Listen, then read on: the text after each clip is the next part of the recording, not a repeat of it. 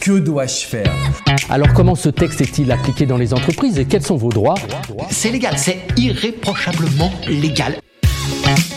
Au travail, mon boss ne cesse de faire des allusions tendancieuses et des remarques sur mes tenues vestimentaires.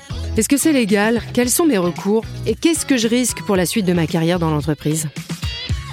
Alors non, cette situation n'est pas légale car elle constitue un harcèlement sexuel. Élise d'Angleterre, avocat en droit social. Le Code du travail définit le harcèlement sexuel comme tout propos ou comportement à connotation sexuelle répétée qui soit porte atteinte à la dignité du salarié en raison de leur caractère dégradant ou humiliant, soit crée à son encontre une situation intimidante, hostile ou offensante.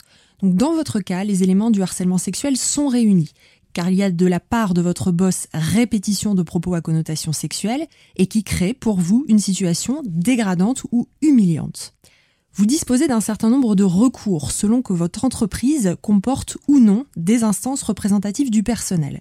Si votre entreprise dispose d'un CHSCT, comité d'hygiène, de sécurité des conditions de travail, de délégué du personnel ou d'un comité social et économique CSE qui doit avoir désigné un référent harcèlement sexuel et agissement sexiste, vous pouvez leur faire part de votre situation et leur demander d'agir, car ces instances ont pour objet de veiller à la protection de la santé et de la sécurité des salariés. Elles pourront utiliser leur droit d'alerte et demander à l'employeur d'ouvrir une enquête qui pourra aboutir à prendre des mesures nécessaires pour faire cesser la situation de harcèlement, par exemple en sanctionnant votre supérieur hiérarchique auteur du harcèlement. À défaut d'enquête, le salarié, c'est-à-dire vous, un délégué du personnel ou un membre du comité social et économique, par exemple, pourront saisir le conseil de prud'homme en la forme des référés, qui est une procédure d'urgence.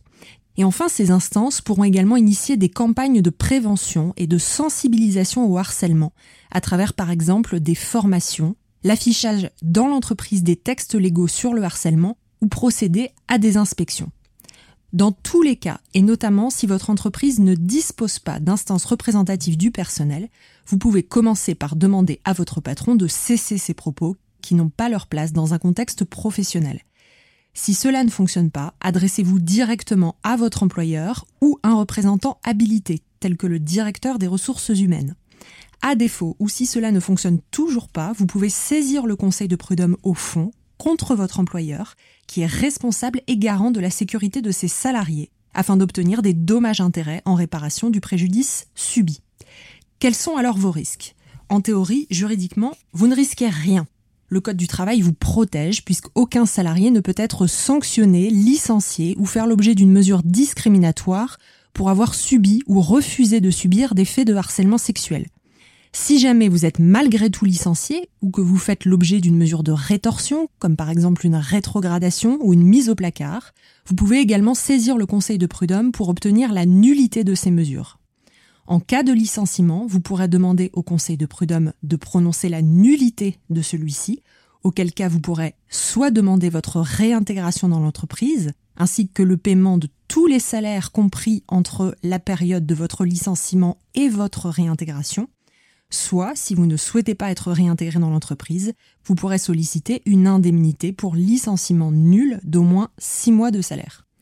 Dans tous les cas, ne laissez pas cette situation perdurer, elle est illégale et vous êtes dans votre bon droit. Pour conclure, 1. Plusieurs entités peuvent agir. CHSCT, délégué du personnel ou CSE.